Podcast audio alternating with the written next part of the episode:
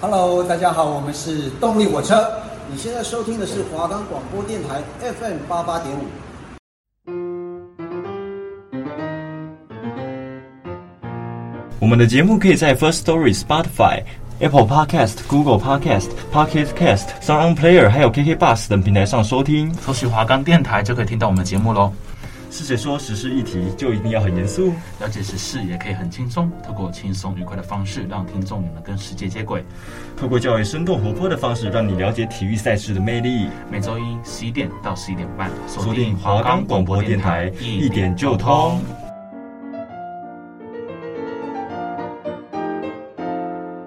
我是 Kevin，我是 Hank，欢迎收听一点就通。耶、耶今天是最后最后一一集集了，上学期的最后一集，对，然后再过两个月左右就会是农历新年嘛，对，然后再过几个礼拜就是跨年，就是元旦。嗯，那所以我们今天要跟大家来介绍每个国家不同的一些特殊的节日，还有历史的一些文化这嗯样子。那第一个就是我要讲的是巴西的嘉年华，巴西总是给人一些很热情啊、奔放的一些印象。嗯，然后他们在这些印象之中，其实最有名的就是巴西的嘉年华，嗯然后又被又会被人家称为是巴西的狂欢节，因为呃，他们这个巴西的嘉年华是在每年的二月举行。然后是在他们的热热内热内卢卢对，然后做这个嘉年华的游戏，然后总共会是有五天的时间，整整五天都是这样子的活动。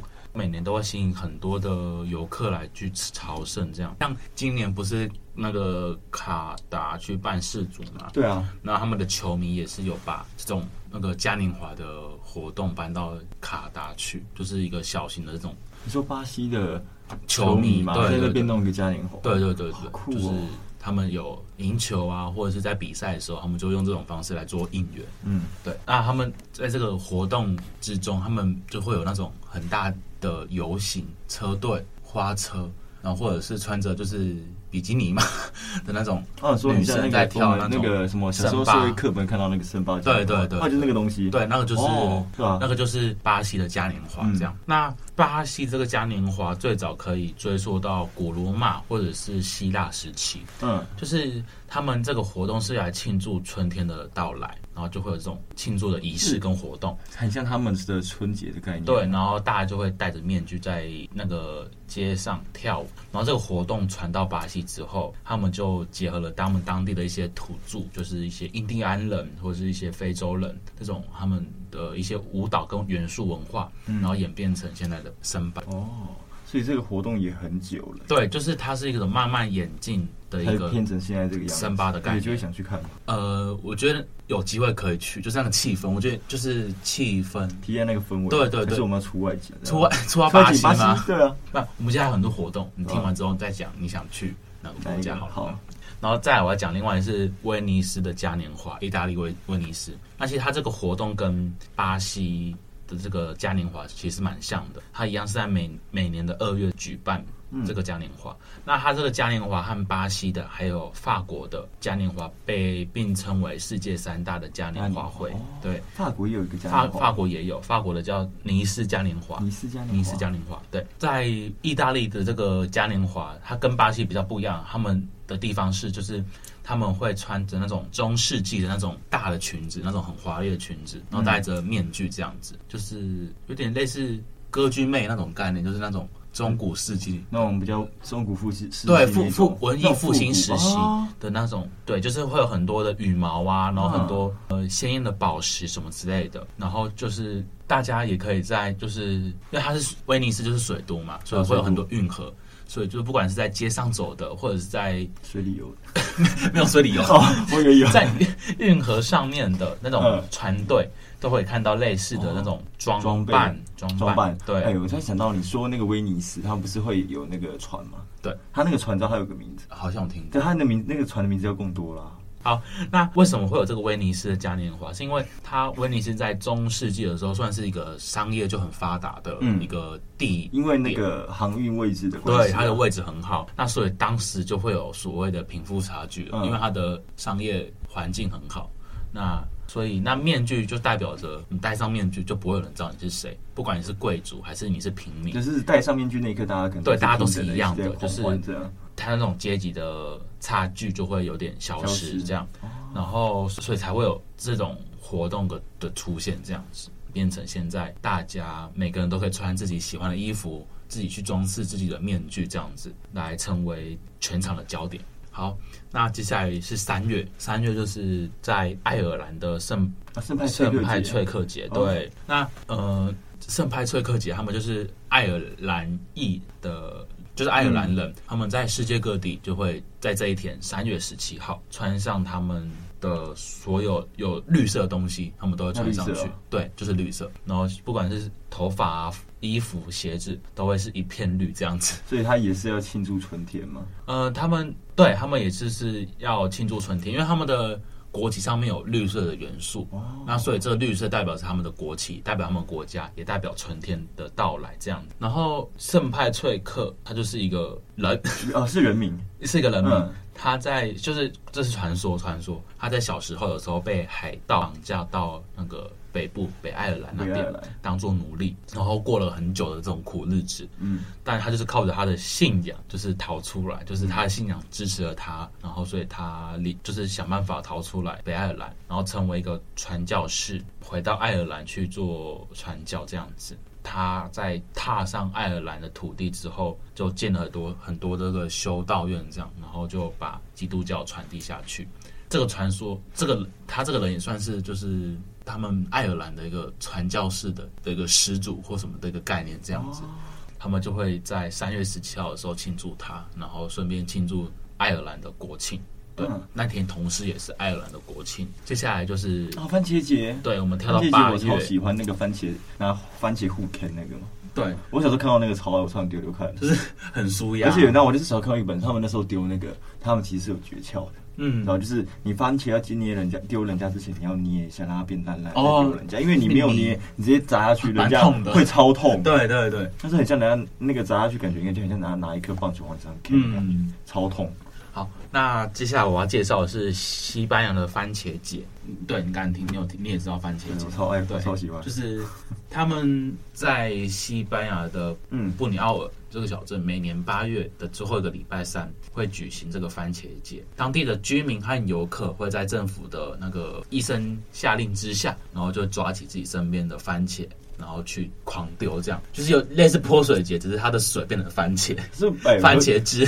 我虽然说我很喜欢，可是我觉得很荒谬，你知道吗？我听到这个活动的时候，我第一个是不要玩食物 那种感觉，可是我看到他们那个画面那个丢一丢，我就就好像有点喜欢。其实就是很特别啦，很特别啊，对就啊很有特色，你想试试看。可是要我，我只想 K 人，我不想被 K。啊。那如果不敢吃番茄的人去那边会不会疯发疯？不会啊，他会很开心的、他可以合法的把他是他最讨厌的番茄丢出 去，砸到他身上，对啊，砸到别人身上。我说砸，那人家会丢他。他那他就要带他那个可能，如果是小朋友是带爸爸妈妈这样哦，逼他吃番茄就叫我吃番 茄，他掉他身上这样。然后结束之后，就会有人发出这个停战的讯号，那他们就停止这个活动，然后去做清理。哦，清理嘛，会，一定要清理。对，这么敏感。等一下，然后你说他结束会有一个发号声音，怎么有种很像就是那种我们参加那种什么什么戏学会办的活动，就是如果说刚好那天刚好宿营有玩水的话，哦水官就是这样啊。 对对对嗯像那个时候，我就是刚好是当主持人，我喊完可以，因为那个我我前面开始下令，我是觉得哎、有一天我是政府嘛，然后我就在下令说可以丢这样，嗯可以丢之后他们就去，我就看到一堆人看着我拿那个水球对着我，我就等一下，我麦克风拿在手上，然后我麦嗯麦克风举超高，超像那个奥运圣火要入场一样，然后赶快冲过去把麦克风放好，对，嗯然后之后下一秒我就看到一堆东西往这边飞，吓死我了。对，那这个活动相传是在一九四五年。其实这个活动也蛮好，就活动的起源也蛮荒唐，嗯就是有人一群年轻人在市场发生争执，然后他旁边就是卖水果的摊位，所以他就拿了他们的番茄往身，他们的不是就是互相丢互相对方互丢这样，嗯然后就打成一团，然后就变成这个番茄界的由来，完了，好喜欢哦！ 我记得好好几个礼拜前，我都说我一直在等这种大场面嘛。就是这礼很拜还有好荒，就是很真的荒谬啊唐啊！为什么这样可以变节日？ 但就是他们其实就是一个舒压的方式啦，那也印证出西班牙人就是 live in the moment。活在当当下下那种感觉，的哎那种蛮像民族的特色可是好像那西班牙之外，好像很多拉丁系的国家或人都也是用这种形态在对啊，过日子真的嗯，好，那最后一个我要介绍墨西哥的亡灵节。然后台湾既是祖先有清明节嘛，那西班牙就是会在亡灵节来特别去做这种祭祀的活动。嗯哎、这个很像那个诶可可夜总会，对，它就是以那个当背景嘛。可可夜总会就是这个亡灵节啊，当做是故事的背景。对，那在他们是每年的十一月一号到二号是他们这个活动的期节日的期间。然后至于为什么会有这个活动，是可以追溯到两千年前他们的原住民文化。这么久，他们认为他们的亲人跟朋友死去不是真的离去，他们的灵魂啊，他们的回忆都还会在，啊、回忆还会在嘛？那所以就是有一个办方用一个活动啊，缅怀他。对，然后感觉然后他们也会在亡灵节的结束之后，就是真的视为这个他们他们的灵魂就会真的离开这样子，对，就把他是送走的对感觉嘛。，也也不算把他送，就是他他他们算是一个最后的一个道别的时间啦、哦，对，因为他们会在门口，就是他们家的门口啊，或者是墓园，他们就会铺满那种万寿菊，然后因为万寿菊是有这种香味的，所以他们会吸，就是用这香味来吸引他们的这些灵魂，嗯他们的亲人，然后回到家里面，然后他们也会在门口放上一些面包啊，或者是一些骷髅头造型的一些糖果食物，在那个十二点钟一到，他们就会放鞭炮来欢迎他们的亲人回来家里团聚。哎、这个感觉有点很像我们中原普渡跟春节在清明节全部混在一起，变成那个东西的对感对觉。对，他们超就是像。他们就是就对他们就是一个算是祭祀的一个活动这样子，就是一个团聚的概念这样。嗯然后他们在这一天也会举办游行，然后就会有一些五颜六色的一些骷髅头啊，然后花车在他们的街上去游行游街。然后也会有随就是那墨西哥那种有点拉丁的音乐在各地去做演奏，好嗨哦！嗯，对。然后像你刚刚说的可可夜总会，它就是以这个亡灵节作为整个故事的背景。可是我很想问呢、其实就是《可可夜总会》，我一直没有看完，嗯我真的不知道他在演什么东西、啊你也不记得了，我记得，可是就是很难跟我解释听吗没有，他就是在演亡灵节，就这样。就是这样。所以我现在算是所看以，过《所以可可你夜总会》了听。听懂了亡灵节的它这个整个流程，它整个故事，或它整个活动的意义什么的，你再回去看，你就会完全明白。哦，嗯因为我那时候看就是很就不懂 confused，的你知道吗对对对但这是什么东西？好了，那其实节日就是用来缅怀啊，或者是纪念一些人事物的一个方式，这样子。嗯，那每个国家都会有不同的节庆的气氛，然后就是你用一种更包容的心，也不是包容，尊重的心去看待这世界上的不同的文化，嗯，那你的视野就会更宽广广。好，大概就是这礼拜对就这样了。好，那接下来是 Kevin Kevin 的的糗糗事事时时间间。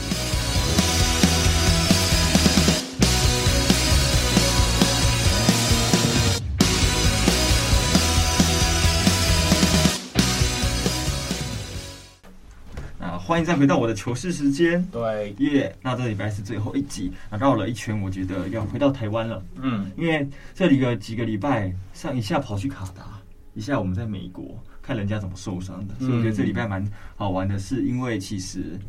运动比赛应该都听过一个东西叫主场优势，知道吗？对，就是在你自己熟悉的场地环、境熟悉的环境、地方表现的会比较好。那这件事情蛮想看的是，我们会不会连国际赛事都是这样？你说主场优势的部大分主场嘛优势啊，嗯像我印象中，我们那时候你还记得之前二零一七年在台的北那办个的台北的台世世大大运运这样嗯，然后其实那一年的我们的成绩其实是非常打的是非常的好，我记得那个奖牌数还是什么的，是在前五吗？对吧、奖牌榜我们在第三名，哇第三名这很惊人，就是我们光是金牌哦，我们过去哦，像我们去年的东京奥运，嗯，我们二呃算是在二零二一举办的，但是我在做都二上零对二对对对，那个东京奥运，我们那时候也才奖拿九面金牌，就是历届最多，嗯，所以你觉得我们这样的话，因为我们都知道成绩很好，那你猜一下前三名的国家是哪三个国家？前哦三名有没有美国？没有，他应该在第五名，很国意外哦。啊还有哪边？中国吗？中国没有，很夸张。然后我们第一名是日本，日本？日本它的金总奖牌数，你猜他拿了多少？我们你说台湾是二十六，是不是？没有，我们总全部的奖牌哦数，总奖牌对，数加起来我们是九十个，九十个，对，很多那日本一百个吧？哦。你很会猜，差一点点，一百101零一哦，一百零一很多。然后金牌以来，因为他战法他是用得到金牌的次数最多的，次数日本对，就是你这一届可能你拿几面金牌这样，哦这一届日本在这一届拿了三十七。哇，三十七耶，他一百零一个以超过三分之一都是日本，嗯很，夸张。然后韩国第二个是三十，可是韩国好像也蛮不意外的。但是我比较意外是，哇，几乎都是哦亚洲哇国家，亚洲国对家、亚洲地啊，对，俄罗斯也算不对算亚对洲。，他很妙，金牌比我们少一面，二十五面，总奖台数比我们还多，因为金牌赚的分数应该对会比较多啊多，，对对对，而且就是其他奖牌，他们拿了很多铜牌，嗯，所以就还是我会有铜牌的差分数会比较低。对就是你看看，就是其他国家，其实你看到就是有个断层，但俄罗斯高美国，就是美国明明也是体育大国，你看到奥运可能就是固定那几个国家拿一堆奖牌。可是美国二零一七年嗯就比较少，它只有十六面的金牌而已。然后上一个二十五，因为这算是四大运啦，对啊算是是大学学生生级的而所且以所以一定有差了，我觉对，得会有差。对而且我觉得、呃你有听过吗？就是其实台湾的话，我们球员啊、选手很喜欢，就是小时候他打什么运动，他就定型了，他就都打固定打那个运动当他的专项。哦就，在美国没有，啊你看到我换很多跑道在 NBA 打很好的或大联盟打很好的球员，他们学生时期也是爱运动，嗯也是运动，可是他们不会只做一项，哦，就是有些。哦球员可能那时候后面发，因为美国那边还除了棒球、篮球之外，其实有一个打的比他们还多，美式足球。那就个很多选手，手就是在觉得说，我到底要美式足球，还是要打棒球，还是要打篮球这样？我记得那个 Jordan 是不是？对他对之前篮球打打打，哦他跑跑去去打打棒棒球球啊，哎，有一个插曲哦，他而且的竟然连棒球他都打得很好，看要好的定义哦，对了，是啊，也算小联盟有到二 A 算不错，对啊不行，还是我对他标准太高，这样好坏。因为我想说，他那个时候会去打大联盟的原因，其实是因为他其实当初他爸爸希望他当棒球员，哦，所以后但是后面他还好，他去打篮球，就是因为他篮球成就太好，他是一个世界代表级的人物，嗯，对啊，所以就还有很多选手都蛮这样，很多有些大联盟的球员，他那个时候大学打橄榄球，成绩也很好，嗯打篮球也很强。然后，可是他们后面决定我要打棒球，我就是要打棒球。所以就是，其实你看到这些东西，你会觉得说，哎，其实主场优势是存在。你有发现前几名都是亚洲国对家，啊在亚洲办的时候，奥运好像不一定。可这种学生成绩比赛蛮多那个，而且有时候我私心觉得，奥运就是在看神仙打架的概念。哦对啊就是神仙打架，为什么你可以这样？那种学学生的比赛就会也会觉得这说，种比较刺激，对比较刺激，就是他们可以很完整的体现到赛场的魅力这件事情。比赛今天没有打完，你就是会不知道结果怎么嗯样。所以我有那种看过那个落后七八分，就后面打到逆转的棒球就什么这种比较会会有那种你说逆转的机会，因对为很容易因为奥运都太他们的实力差不多的，差不多很接对近。然后我会觉得说，呃，我这几年很喜欢看那个哦，国际上我如果郭幸存的话，我超爱看举重。哦，那也就是你也知道，有时候我我腰不太好嘛，我又把腰弄到受伤。嗯那那时候很我在家里看那个奥运的时候很荒谬，就是他们看他举一举之后，我家人就说：“哎、他举不举起来？”我看了我那那我刚看到他起来那个动作，我说没有，他举不起来。他说怎么可能？我说我说他再拉到胸口就掉，行不行？他说没有吧，然后就掉。我说我怎么知道？我搬东西一直把我腰搬到受伤啊，哦所以我知道他的怎么姿势不我知道什么良动作你会你力气根本上不去，当然就是你硬搬那些东西会受伤，就很荒谬的一个技嗯能。受伤之后你会知道那个一些运动的美角，这样。接下来我们再回到台湾，因为除了四大运这种国际赛事嘛，对，但是你也知道台湾最常在台湾办的体育项目国际赛是什么？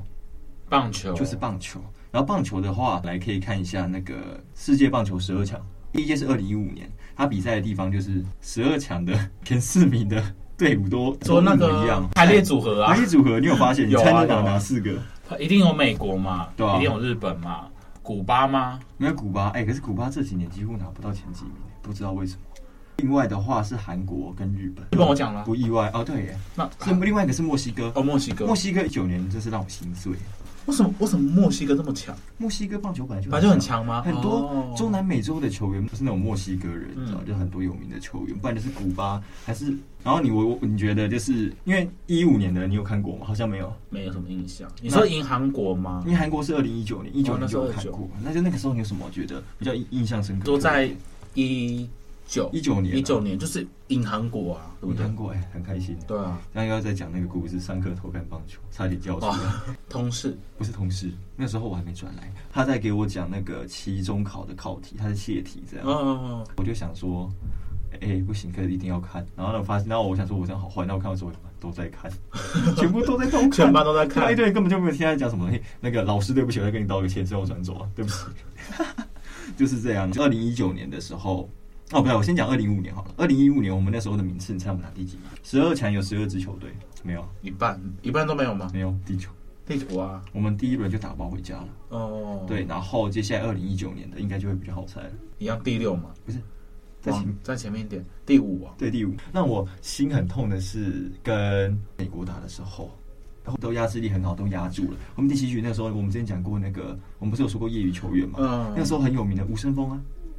他是一个侧头头，他业余中间上来中继的时候，压制了好几个别国家的国家队都打不好。哦就那时候想让他上来，可是我觉得他太累，我不知道。然后我就想说，不知道看他上来会怎样。他上去之后就被打了一支全垒打。然后就再见了，我们本来就是落后，他就很难过，就哎、然后这时候呢，就球迷就会分两派，然后一个嗯是哎、你为什么要换他？就是为什么要换他？你看他被打的吧，哦他球看他看球原本好好的一定会被打，对啊。哦可是我觉得这个东西，就像我之前讲的，就这种东西，就是有时候球迷不是一百趴理性，对啊，就是你今天做了一个很奇怪、大家都看不懂的调度，只要赢了，他会怎么说？当然会他对称赞啊，他会说你料事如神嘛，很厉害对啊，什么诸葛红中，可是红一中是真的有料这样。嗯，就是会变成这样，然后之后如果说做你没有打好，你换人之后出事情了会被怎么讲？人家会说赢球治百，你就是这个人家就会说啊，你看我就跟你说不要换吧，嗯这是什么？这是一个赢球治百病。在这边延伸一个东西是，我觉得国内因为可能像前几天你有听我那个嘛，我们 Eleven Sport 来的演讲嘛，有就他那时候有讲到说，就是你从市场来看，对，体育就是一个很小众的东西，没错，然后我之前听很多业界讲说，其实他们那时候很认真做，像法师有讲过，他们被收掉的时候，他们有讲过说，其实他们很认真做这些节目，可能买下了很多很好看的比赛的转播权，可是它的收视率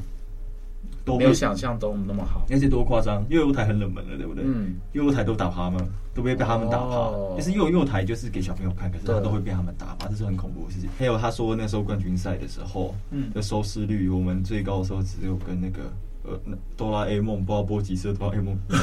我记得我超难过，说为什么？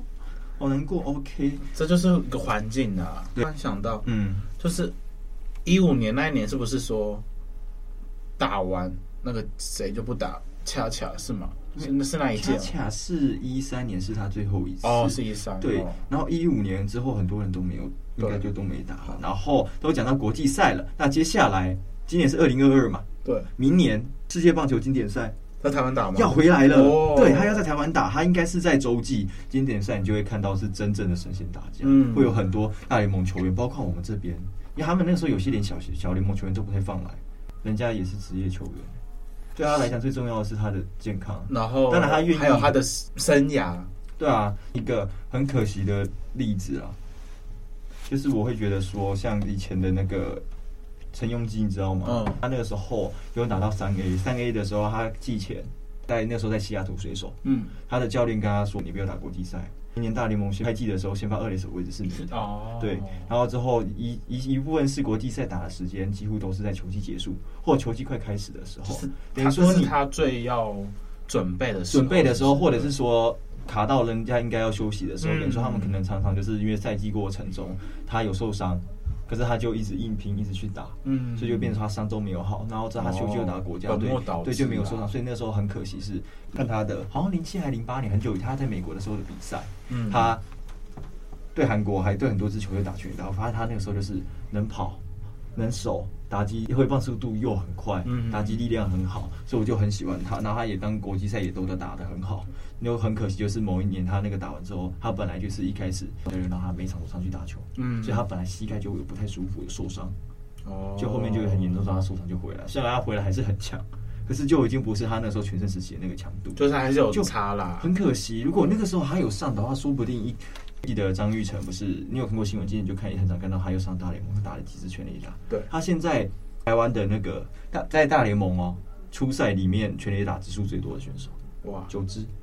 哦，他单季最多，他也是现在我们是过去那些有在大联盟打球、上过大联盟的人的台湾选手里面的最总和，全部加起来跟他一样多啊，所以你知道很难得吗？哦，懂懂你说懂啊他你，是最多，同时也是大家加合起来他跟他一跟样他多，一所以哦很可怕的点是这边，而且他那个时候也算是在印第安人，很多人很多教练们还是对他对他有爱，嗯虽然这后面被释出了， 很难过哇。那可是我觉得那是因为球队的一些战力规划的问题，嗯跟他想要拼季后赛，所以就会一些就是相对可能还有一些成长性的球员。哦，就是还是要看他的未来的成未来未来的发展哎发展性，对对，所以就可能会这样换。然后就是讲到说，我们二零一三年嘛嗯，呃，不是二零一三，二零二三2023哦。哎那还有很说好除了它是在十年洲际，还会在哪里吗？没意外新的竹话棒，球场， 呃不是不可以，不是新竹，不是哎新竹，不是新啊竹好，可能是。但花莲很酷嘛，就是它外野，就是有时候有很多年前有一次下大雨之后，他们在外野找到一只鱼，鱼于是下大雨，那个水沟的水淹出来，然后鱼在那边，哦然后就好好笑。很好笑，很荒谬 嘛，嗯怎么会在球场上看到一只鱼？对啊，然后你刚刚说新竹嘛，应该天应该是母不会吧新竹天，母呃，天母应该不会，不会今年赛的哦规格要看它，呃，我们分组的话，台湾的话是有分几组这样，它还有分。所以等于说，我们前面 A 组在那边打，可能看有几个组合这样。A 组是是台湾嘛，然后荷兰、古巴、意大利、巴拿马。那今年打进第二轮的机会应该算应是该是古巴跟台湾啦。台湾呢，对就是我们台湾队这样，应该是理论上是，可是荷兰其实蛮强的。哦，是哦，对啊，像荷兰有个球员，他的中文翻译叫什么？阿伦丁吧，嗯，名字很难记。可是他是在日本职棒打球，哦他全垒打打的支数超级多。所以荷兰其实有些大联盟球员也是荷兰的哦球员，然后巴拿马其实也不弱，中南美洲的球队其实都蛮有强度的。其实应该说都蛮厉害的对啦，。那相对意大就是相对来说，意大利就嗯不知道。然后 B 组没意外，除非出了很大的意外的话，不然就是一定是因为日 B 组阵容有日日本本、韩韩国、国澳澳洲洲、中国跟捷克。感然后觉没意外就是可能卢组，我刚才有点话，卢组的话应该是不是澳洲？澳洲应该会是卡在中段班，对啊因为，澳洲介于一个有点水准，可是跟感觉跟我们前这三些个爱都有机会对啊，跟我们爱打跟我们这些爱打棒球的国家比又不够强，这样。嗯可是中国虽然说他们这几年有进步，可是还是也是很有限呐啊。。他们还是不封信这个东西，所以可能我猜是中国跟捷克争入嗯主。那么发现低组有个亮眼的地方，最不容易看到的以色列，他上一届然后他们打很好，我们被他打败，你知道吗？就是你知道为什么被他打败吗？嗯为什么这还有一个规则是，你有那个血统的话，就是你如果你球员有那个国家的血统，你征召他，他愿意去的话，他可以帮那个国家打球。那、例如说林安格他是混血儿，哦嗯他有阿根廷的血统，想要去阿根廷打也是可以的。了解但是应该是不会，因所为以之前有访问过他，哦就是问说他就是阿根廷媒体问说过，他有机会的话会愿意打打看阿根廷的国家队吗？他说有机会的话当然可以，但是还是想以台湾队为主，非常的明显就知道就是在拒绝啦就。是婉拒啊哦。然后就以色列，他那时候我看了一下，嗯，这以色列阵容一票美国人好不好？哦，因为美国哦，我懂意思，我懂意思了。有一年我了解了的解，是那种青棒的赛事的时候，我看到西班牙打赢一个也是棒球还蛮强的国家，说西班牙今年怎么那么强？可是你去看那选手，我吓到，我去看一下他选手名单，一堆中南美洲人，我说这这根本是委内瑞拉二队好不好？一堆委内瑞拉跟多米尼加人， 嗯我说哪里有西班牙人？就是我觉得他们用这个东西用意，可能是想要增加那个什么比赛的可看性，可是会变成说你这样会有些国家会觉得不公平，对了，也会被就是会被骂啦。应该会被骂。对啊你说被骂，你是说像之前就是如果在四大运有些有争议的，像那时候江宏杰，因为规则来看，他打四大运是没有问题的。对啊，他可是他已经是一个征场征战国际战场很久的一个球员，对，其实对，就像我之前有说，就是台湾在那一届一七年的十大运会打那么好，是因为很多我们国际的一些选手都有下来参加，那他们用的名义就是一些院校读一些研究所什么的，虽然就是说就是是没毛病啦，是没有问题是啊，没合毛乎病规定的、对。啦，对，但就可是就是很蛮可惜，因为这个比赛用意是让学生、年轻人年轻人对出来打对对，对而且这些东西我觉得这样压力很大欸、你看到我想象一下，你今天去比一个博新闻的比赛，嗯，然后呢，你的对手谢向荣，对啊，对啊好可怕，吓死了！就是一个会压力很大。你觉得 A、B、C、D 组大概我们是抓上一届的阵容，因为没意外不会变动，对，所以上一届的阵容去比，你觉得 A 组会是谁跟谁晋级？台湾跟古巴、古巴，那 B 组呢？好像不是没什么好挑的，日就本日本跟韩嗯啊韩国国嘛啊。 C 组呢？C 组很难挑啊。美国、墨西哥吧。哎、可是我哎、哥伦比亚跟哦，哥，你要发现哥伦比亚的那个国旗跟委内瑞拉长超像。哦我想说，我有看错吗？我就哦，没有，是哥伦比亚。哥伦比亚对啊然后就是我觉得应该是也是美国跟墨西哥，可是加拿大好像不一美定。国哦，美国、美国、加拿可大，哦是对，墨西哥应该还是强一点。对然了，后第一组的阵容，我很看好的是委内瑞拉跟多米尼加，嗯因为他们是大联盟里面就是很多球队，也、不是他们很多球员都是来自这两个国家，嗯国籍对然后尼加拉瓜强度也不错，嗯，然后哎、那哎、这样我觉得第一组我好想看哦，第一组很好看，他们的强度很强高，对对对对对对，那不会像是说可能 B 组就是有一两个球就球队是不炮要灰，炮哦哦炮灰，那你我本来要讲肥料，